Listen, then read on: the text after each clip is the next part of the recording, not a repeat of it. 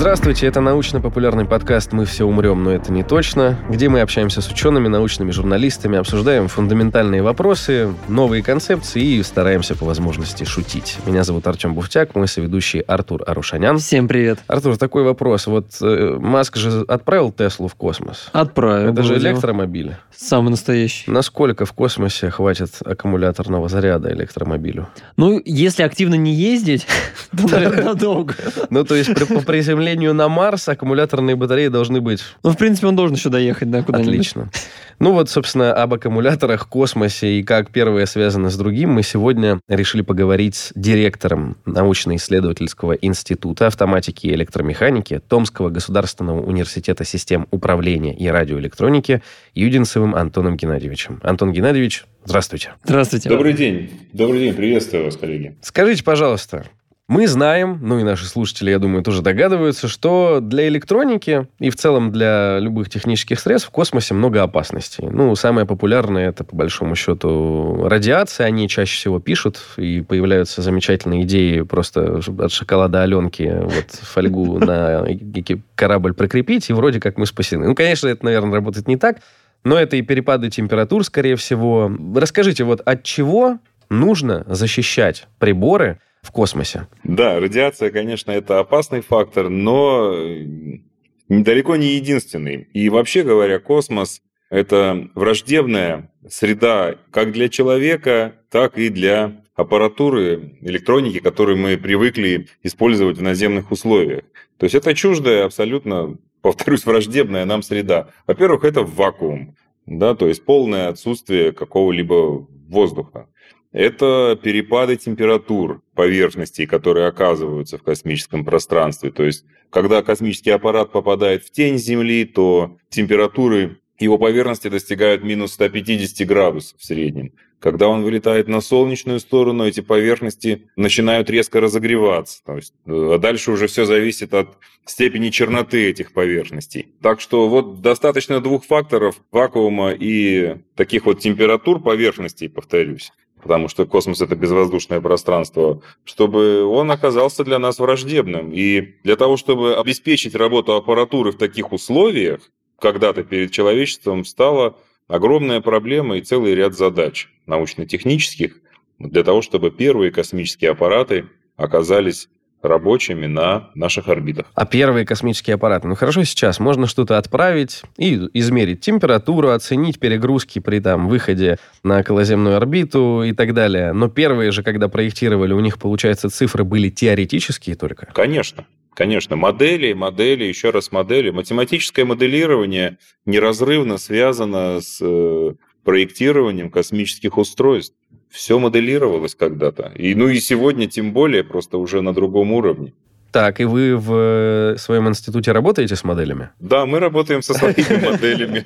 С какими? но э, дело все в том, что основным нашим направлением э, научно-технических разработок нашего научно-исследовательского института, находящегося в структуре ТУСУР Томского университета системы управления радиоэлектроники, является контрольно-проверочная аппаратура для системы электроснабжения космических аппаратов. То есть это основное наше направление. Здесь мы выполняем основные гособоронзаказы. В этой области мы являемся, ну, можно сказать, монополистами, единственными в Российской Федерации, кто разрабатывает и изготавливает аппаратуру такого класса. То есть о чем здесь идет речь? Для того, чтобы обеспечить надежность космического аппарата любого, в том числе спутников всех, э, на орбите, в космическом пространстве, необходимо проводить тщательные и многоэтапные наземные испытания этой аппаратуры и космического аппарата в целом. И одной из подсистем любого спутника, любого космического аппарата, которая оказывает наибольший вклад в прогнозируемую надежность этого аппарата,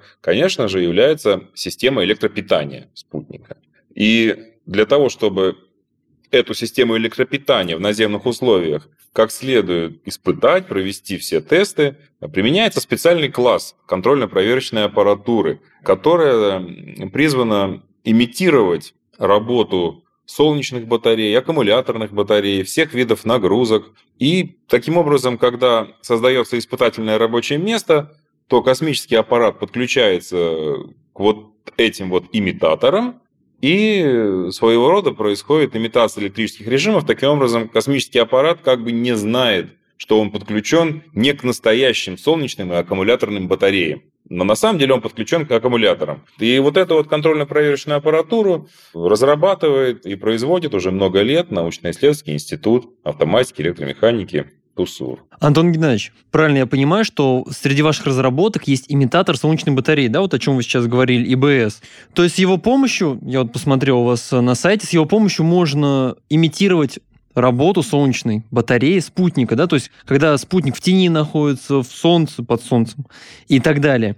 Отсюда возникает вопрос, Какие внештатные ситуации может имитатор имитировать? Например, короткое замыкание, повреждение батареи. То есть есть какие-то такие именно аварии, которые вы можете, вы можете сымитировать на Земле? Да, конечно. Именно для этого отчасти и призван имитатор, для того, чтобы вот аварийные ситуации сымитировать в наземных условиях, а уже не в космосе. Потому не что, ждать, да, пока Да, там... если в космосе произойдет э, нештатная ситуация со спутником, то туда, как говорится, никто не слетает и не отремонтирует. Ну, я для примера всегда привожу такие цифры, как напоминание для тех, кто знает, или для тех, кто не знает. Орбита Международной космической станции – это 400 километров в среднем всего, да, там она угу. вокруг этой орбиты э, станция корректируется.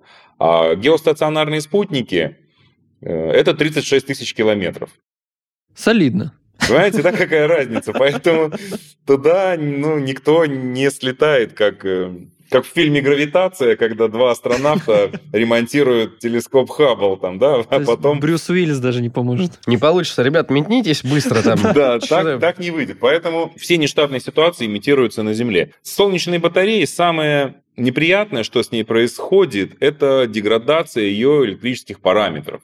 То есть э, поверхности солнечной батареи, они и запыляются, они и пробиваются микрометеоритами. И таким образом э, ее вольтамперная характеристика выходная, она деградирует. То есть она уже не способна со временем э, выдавать ту мощность, на которую она была изначально рассчитана и могла выдавать. А учитывая срок активного существования спутника примерно десятилетний, да, то есть угу. через 5-7 лет мы уже получим ну, серьезную деградацию солнечной батареи. Как проимитировать вот такой режим в наземных условиях? Конечно, при помощи имитатора. То есть Блин, можно мгновенно думаю, как, как задать... 10 лет ждать просто.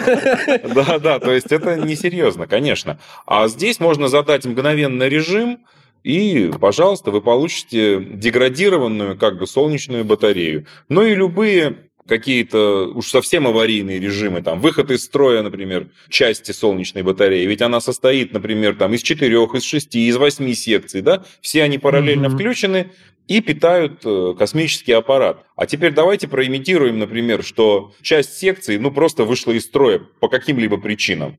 Как это сделать? Ну, понятно, что в наземных условиях это делается вот легко и просто, отключением некоторых секций. Та же самая ситуация и с аккумуляторными батареями. То есть вот живая бортовая аккумуляторная батарея, вот она полностью заряжена. Как проимитировать режим, когда батарея близка к разряду, уже к своему, угу. И при этом спутнику надо выдавать весь свой функционал на максимуме. Как он себя поведет? Как будет работать система питания в целом? Опять-таки, это делается не с помощью живых аккумуляторных батарей, а при помощи имитаторов. Это первое. А второе, все аккумуляторные батареи спутниковые, их э, берегут до самого старта. Даже когда спутник стоит под обтекателем уже в ракете, да, готовый к старту, в это время он э, как бы функционирует в своем таком вот теневом режиме, он уже подключен угу.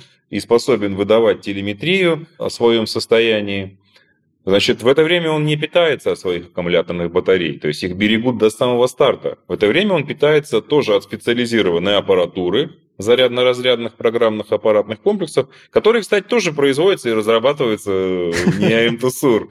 Да, и вся наша аппаратура, к слову сказать, стоит на всех э, наших э, космодромах, такие как Плесец, Байконур и теперь уже Восточный. То есть и только когда ракета отрывается от стартового стола, происходит расстыковка, и вот в этот момент только спутник начинает электроснабжаться своей родной аккумуляторной батареей. Понимаете, когда? То есть ее ресурс берегут до самого старта.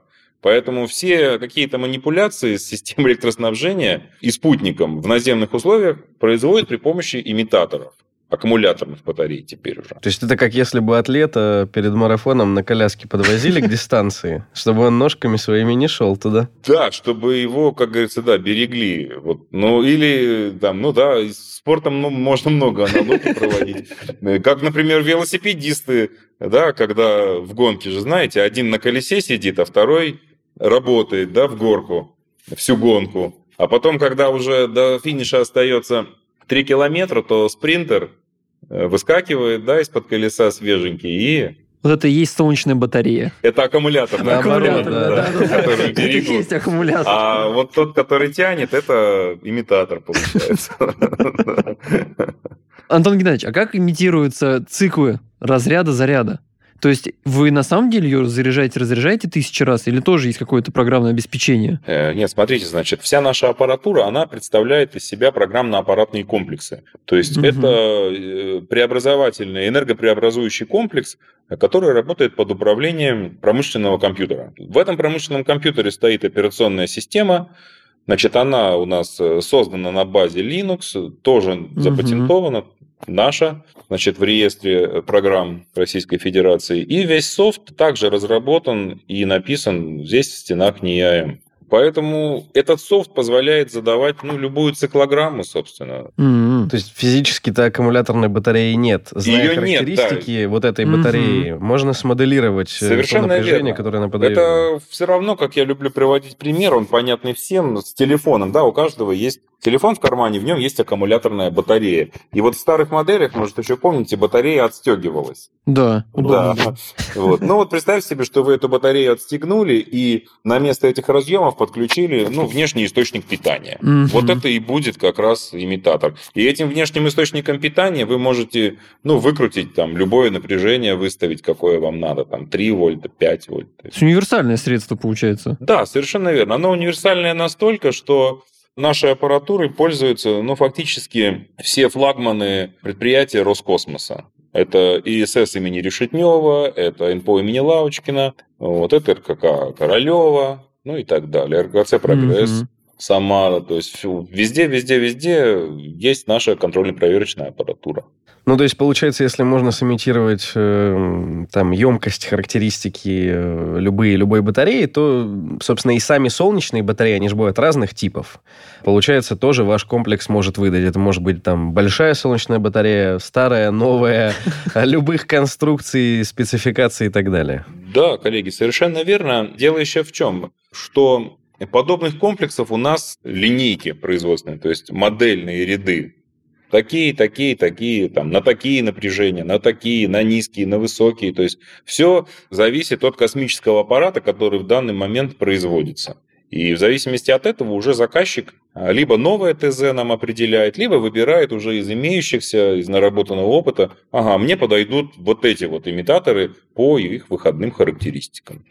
То есть он То у нас не один быть... универсальный на все случаи жизни. Угу. Ага, вот. Понятно. Да, они разных моделей, как автомобили. То есть на разные мощности, на разное число каналов. То есть для каждого клиента свой. Э, ну, скорее под каждую задачу.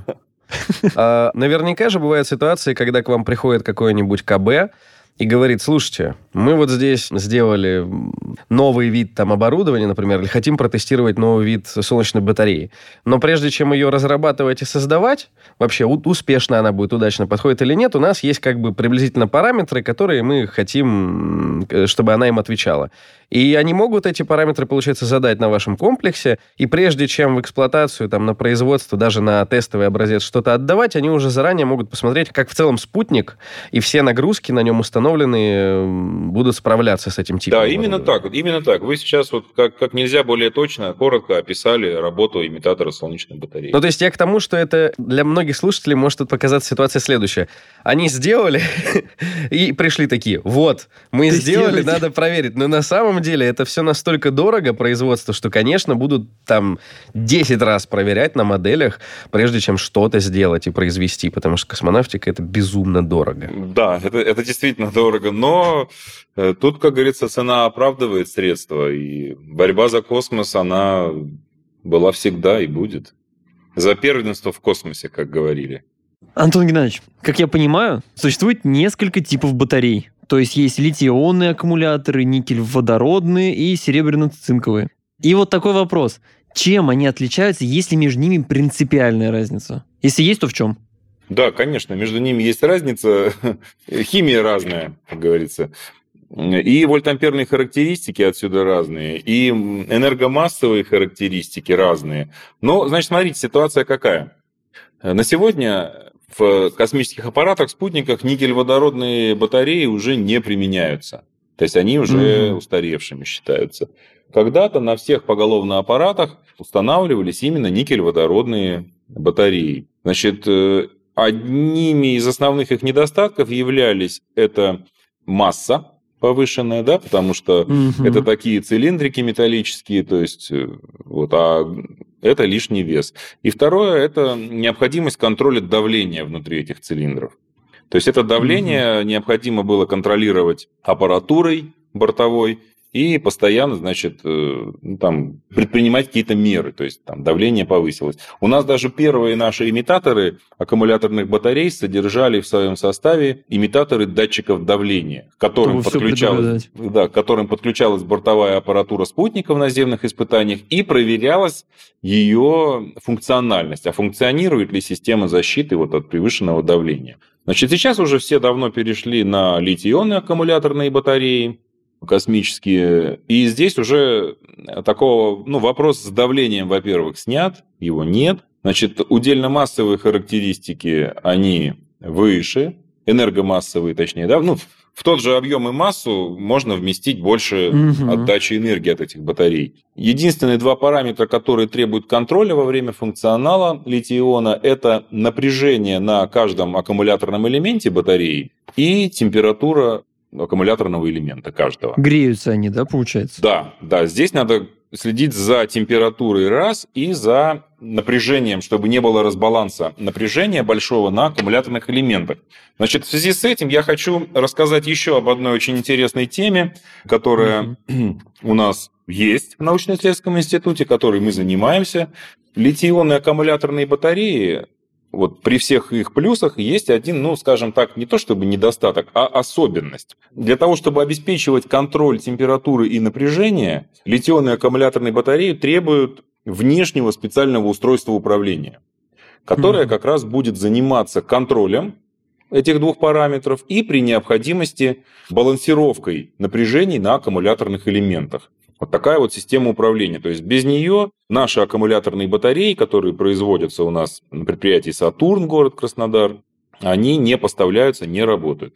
Поэтому у нас уже много лет с Сатурном партнерство в этом плане. Сатурн производит аккумуляторные батареи, НИАМ производит и разрабатывает модули контроля и управления этими аккумуляторными батареями. И на данный момент мы, значит, разрабатываем, уже разработали, точнее, и изготовили один опытный образец модуля контроля и управления для аккумуляторной угу. батареи, которая будет установлена на пилотируемый транспортный корабль нового поколения «Орел». Mm. Может, слышали о таком. Бывшая его название Конечно. Федерация, да, сейчас он идет под кодовым названием «Орел». Пилотируемый транспортник. Значит, вот, ну еще раз повторюсь, да, на нем будет аккумулятор, естественно, а этим аккумулятором будет управлять наш модуль контроля и управления. Значит, один опытный образец мы уже в этом году Сатурну поставили. Они проводят сейчас автономные испытания со своей аккумуляторной батареей.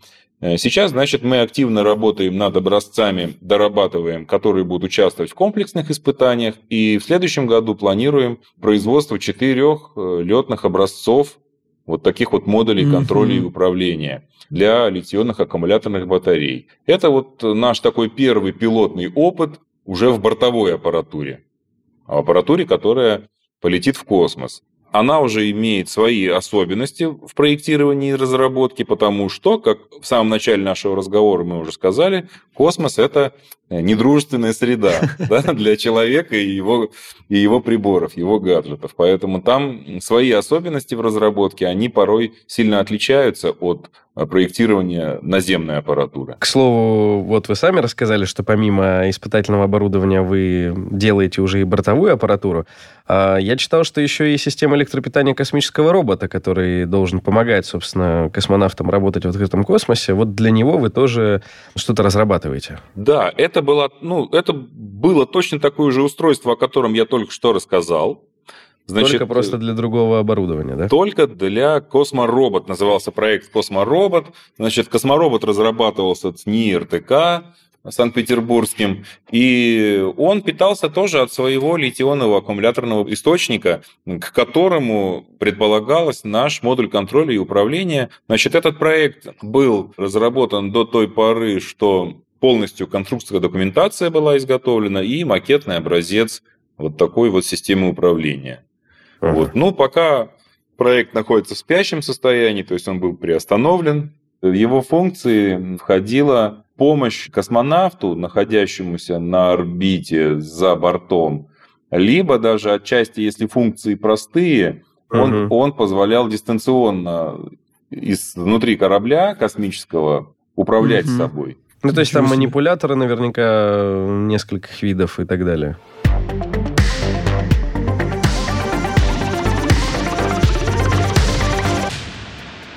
Но вот этот модуль контроля управления, который вы спроектировали, я правильно понимаю, что ну, это как прапорщик, который следит за тем, чтобы выдали столько, сколько нужно, не больше, не меньше.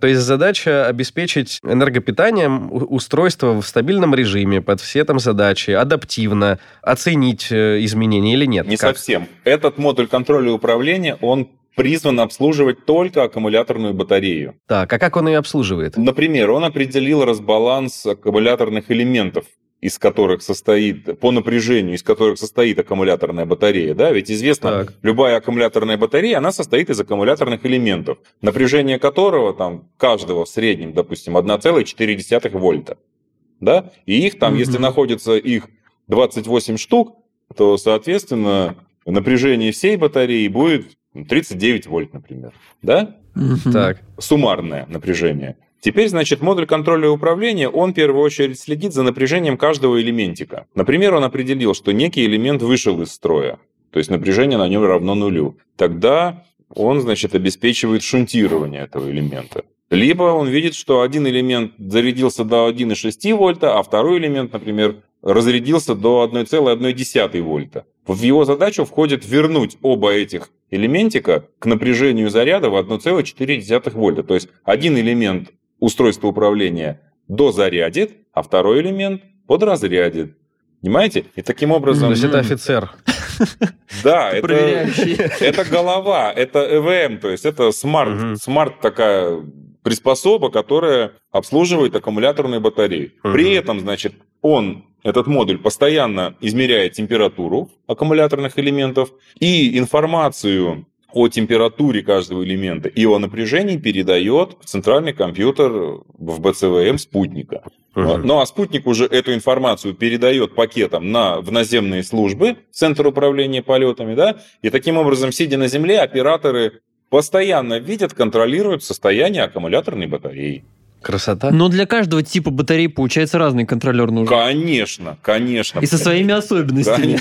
Ну, особенности очень простые. Это количество аккумуляторных элементов, это мощность этой аккумуляторной батареи. Вот, собственно, и все особенности. Отсюда и уже и устройство будет как бы отличаться. Потому что, ну, не бывает же технического решения на все случаи жизни. Но я правильно понимаю, что если контролер выходит из строя, да, предположим такую ситуацию, то все, получается, работа батареи сорвана. Нет, почему? Если она выйдет из строя, эта батарея начнет выходить, некому будет привести ее Нет, в порядок. а если контролер вышел из строя? Да, конечно. Поэтому, говоря о надежности модуля контроля и управления, угу. значит, во-первых, э, во-первых, для этого предпринимается целый ряд мер при проектировании и производстве таких устройств. Значит, эти алгоритмы производства такого уровня техники, они давно уже разработаны, то есть и включает в себя многоэтапные испытания, применение особой компонентной базы, угу. то есть непростой. То есть существуют специальные разрешительные перечни, компонентной базы, которую можно применять. Значит, точно так же этот модуль контроля и управления проходит многоэтапные испытания, такие как виброиспытания, термовакуумные испытания. То есть он тщательнейшим образом тестируется, проверяется, и все невыявленные какие-то дефекты, которые могут проявиться на орбите, угу. они все э, проявляются и исправляются в наземных условиях.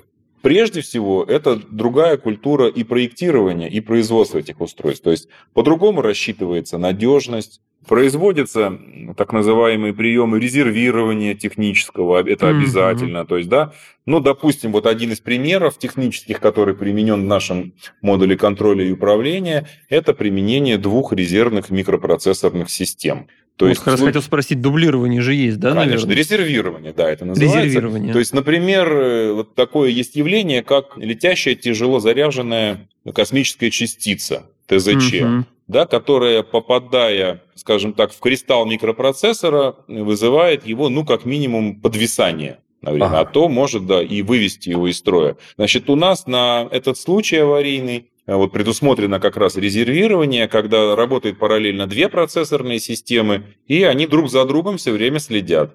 То есть вероятность попадания сразу в два процессора, если вы спросите, она, ну, крайне мала мягко говоря, то есть вообще стремится к нулю. Поэтому если вдруг один процессор по каким-либо причинам выходит из строя, пусть даже на время, второй процессор подхватывает всю работу, и система таким образом стабильна. Антон Геннадьевич, а вот человек в условиях космоса, предположим, да, ваша система есть, не знаю, есть ли она на МКС или нет? какие-то ваши оборудования? Нет, нет. Нет. Ну, предположим, появилась она на МКС. Но будет новая но, станция но будет, у нас, да, да, будет новая станция, там есть МКС ваше оборудование, батареи, контролер и так далее. Вопрос такой, человек сможет их обслуживать? Или это настолько замкнутая система автоматизированная, что человек туда руки сувать не надо? Ну, то есть, сможете ли вы позвонить космонавту и сказать, знаешь, смотри, сейчас вот берешь отвертку, газовый ключ и бьешь. Да, смотрите, ну, как обычно, как бы это выглядело, допустим, вот, э, на мой взгляд, в случае пилотируемой системы. Значит, это запасной комплект модуля угу. да, подобного. И он представляет из себя функционально, так сказать, конструкторски выделенную какую-то физические, физические устройства. То есть, ну, как блок какой-то, скажем, да, и не представляет особых э, проблем технически грамотному специалисту отключить его, открутить и туда, значит, новый уже из запасной То есть модульность частей. возможно? Он так и называется, модуль контроля и управления. Понимаете? То есть это именно модуль. То есть он откручивается и, пожалуйста, снимается. Снимайте, да, подключайте новый. Но это случай, да, МКС и 400 километров, но не геостационара. То есть там, ребята, шансов нет, да. На пазике сейчас мы подъедем. Слушайте, ну, э, это, как я думаю, кто-то из слушателей мог быть э, на экскурсии на каком-нибудь предприятии, э, советском, возможно, и видел, когда шкафы, например, телекоммуникационные, модульные были, там человеку технического даже какого-то навыка, знаний не нужно было. Он модуль вынимал угу. и просто точно такой же вставлял и заменял. Это в военке применялось и так далее. Ну, потому что у тебя... Удобно. Нет, ну, конечно, ну, конечно, это модульный, да. Вот, э, к слову сказать о модульности, с целью повышения надежности, опять-таки, наземной аппаратуры, испытательной, вернемся к ней, значит, угу. наши устройства последних поколений, вот BIAP 200 ли, МБС 160, такие вот имитаторы есть, они собраны из силовых преобразовательных модулей с так называемой горячей заменой. То есть, ну, представим себе, что вот идут испытания спутника да, наземные, и длиться они могут ну, вплоть до месяца. Задана циклограмма, допустим, полета спутника, ну, как будто бы вот он летит, и меняется mm-hmm. там нагрузка. Плюс при этом меняются переходы свет-тень, там, и вот эта вот вся аппаратура работает. И вдруг с нашей аппаратурой, с наземной, происходит какой-то сбой. И спутник понимает, что он не в космосе. Э, и самое страшное, что испытания, допустим, уже полмесяца прошли, их надо останавливать. А потом как? Опять заново начинать? То есть это приводит, ну, во-первых, там к бюрократическим всяческим коллизиям начинаются разбирательства, что, почему. Поэтому наша аппаратура наземная, она тоже должна быть крайне надежная. И вот эти модули, они позволяют себя в горячем режиме, не отключая аппаратуру от сети, значит, извлекать, есть запасной комплект, который на горячую меняется. То есть происходит сбой модуля, он зажигает красную лампочку угу. на экране и на себе говорит, я дал сбой. Значит, угу. вынимайте меня, ставьте на мое место новый. Наша аппаратура позволяет значит, подключить новый модуль. Соседние модули определяют, что подключился новый модуль, перераспределяют энергию, и работа продолжается. То есть спутник, э, ну, как бы даже и не видит. Не понял. Не понял, что, что, что произошло, да. Поэтому вот таким образом это тоже модульное резервирование, которое мы применяем э, для повышения надежности наземной аппаратуры. Слушайте, здорово, элегантно. Очень. Как, как очень. мы любим говорить в нашем подкасте. Антон Геннадьевич, а если поговорить о перспективах, может быть, о проектах, в которых вам хотелось бы поучаствовать, ну, то есть, наверняка же, я надеюсь, а там и луноход наш когда-нибудь будет вот э, новый, и, может быть, даже марсоход, а то что только китайцы с американцами там катаются. И там наверняка нужны будут э, те же самые решения для бортовой аппаратуры, которые вы делаете, модули контроля управления. То есть, какие проекты вам интересны, в которых вы хотели бы поучаствовать, и какие задачи ближайшие у института, в которых вы уже присутствуете, работаете? Ну, в первую очередь, все определяется как это сегодня говорят, нашими компетенциями, да? нашими знаниями, нашим опытом. А он прежде всего у нас лежит в области силовой преобразовательной электроники. Вот. А поэтому те бортовые программы, в которых мы и пытаемся участвовать, и хотели бы поучаствовать, они, конечно, будут касаться систем электропитания космических аппаратов, либо подсистем, которые вот в системах электропитания применяются, как тот же модуль контроля и управления. Вот как пример приведу модуль устройства защиты. Мы разработали в свое время э, вот такой опытный образец, он пока наземный, но мы его готовы предложить как э, бортовой вариант потому что конструктивно он разработан именно как бортовое устройство, и призван он для включения в шину питания аккумуляторной батареи спутниковой. То есть представляет он из себя такой смарт-предохранитель. То есть mm-hmm. в чем суть? Ведь если происходит какое-то короткое замыкание на борту спутника, да, и спутник в это время питается, например, от аккумуляторной батареи, то Аккумуляторная батарея в этом случае, она, ну, как большой источник энергии, и вот все это короткое замыкание, скажем так, энергию на короткое замыкание батарея, мягко говоря, обеспечит. То есть произойдет как разрушение и самой батареи, так и аппаратуры окончательное. Вот на этот момент, значит, на борту космического аппарата обычно на сегодняшний день включают, ну, простые предохранители, плавки. Значит, мы предложили устройство, которые разработали, это смарт-предохранители, то есть линейка смарт-предохранителей на различные токи. Это раз. И два, общий предохранитель, устройство защиты, которое включается в питающую цепь аккумуляторной батареи. То есть эм, эти устройства программируются на определенный ток пороговый, и как только угу. достигает э, значения значит, этого тока, наше устройство, содержащее электронные ключи, размыкает цепь. То есть затем когда токи восстанавливаются, то есть устройство опять замыкает питающую цепь. Ну или опять размыкает, если аварийная ситуация не устранилась. Значит, э, вот такой проект, мы бы в нем хотели участвовать, и мы уже предложили его таким предприятиям, как информационная спутниковая система имени Решетнева. Значит, они заинтересованы, было проведено не одно техническое совещание на эту тему, и я думаю, что мы все-таки придем к тому, что будем поставлять вот такие смарт-предохранители на борт наших космических аппаратов. Это одна из задач, да? Угу, ну и, так. конечно же, вот у нас в рамках сейчас программы «Приоритет 2030» создается лаборатория из молодых ребят, э, которые будут заниматься разработкой систем электропитания для малых космических аппаратов. Угу. То есть малые Но ну, космические аппараты, как, как говорится, притча во языцах – но все-таки же они у нас тоже должны быть. Да не, ну, конечно.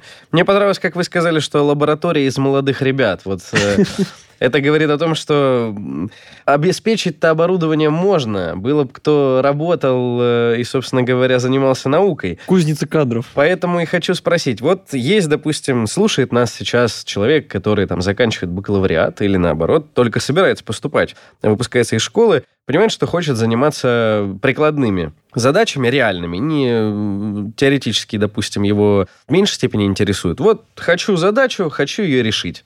Нормальное желание. Куда вы ему посоветуете пойти учиться, чтобы потом, допустим, прийти к вам на предприятие? Это физмат, это химический какой-нибудь факультет. Программист. Программирование, да. Что нужно человеку изучить? Хотя бы базово. Работает несколько видов специалистов. Все они, конечно, обладают инженерным образованием. Это и программисты в первую очередь. Причем программисты высокого уровня, то есть высокого не в смысле, э, что знают больше других, а те, кто пишет софт, который вот мы сейчас с вами видим на экране, да, это вот Программисты называются софта высокого уровня и программисты низкого уровня. Те, кто пишут на C и ассемблере и программируют э, микроконтроллеры. Значит, и mm-hmm. те, и другие у нас работают коллективы, и такие специалисты э, востребованы. Второе – это инженера-конструкторы. То есть те, кто разрабатывает непосредственно саму металлическую конструкцию модуля контроля и управления, там, стоек наших. То есть это ну, тоже колоссальный интеллектуальный труд. И таких специалистов на рынке вот, ну, не так просто это найти сегодня. Вот именно инженер-конструктор с машиностроительным образованием, который придет и будет конструировать и разрабатывать конструкторскую документацию, по которой потом, акцентируя внимание, возможно выполнить в цеховых условиях то, что он, э, как говорится, там напроектировал, это бесценные специалисты на сегодня, и в них мы больше всего нуждаемся. Это и инженеры-электронщики, то есть инженеры силовой и преобразовательной техники. Но все это, все, что я перечислил, это получается физмат-профиль все-таки, если говорить в терминах ЕГЭ. Да, это не химбио. И не гуманитарий. Нет, но вы назвали зато машиностроение, то есть здесь можно определиться со специальностью, потому что это уже как бы точечная история. Даже для среднего специального образования Такие Конечно, машиностроитель-конструктор. Вот сегодня все вы хорошо знаете, да, ну, скажем так, мода такая и востребованность IT-специалистов, IT, IT-специалисты. Да. Ну, а как будто вот э, все остальное, оно как, как будто из воздуха все получается, да? Ведь ну, никто же не отменил тот факт, что нужно в конце концов знать, как правильно взять там балку металлическую, напилить ее на заготовки и изготовить из нее в цеховых условиях ну, попросту детали. Да, Просто кто, выточить ее, да. Кто это будет делать? Вот, ну, мы с этим сталкиваемся каждый день. Машиностроитель, конструктор, ну, на мой взгляд, это очень востребованная сегодня профессия. Очень. И не так просто найти специалистов. Потому что романтика пролетарская пропала, понимаете? Вот сидеть в офисе, там что-то в мышкой водить, это, видите ли, сейчас модно. А это так и выглядит.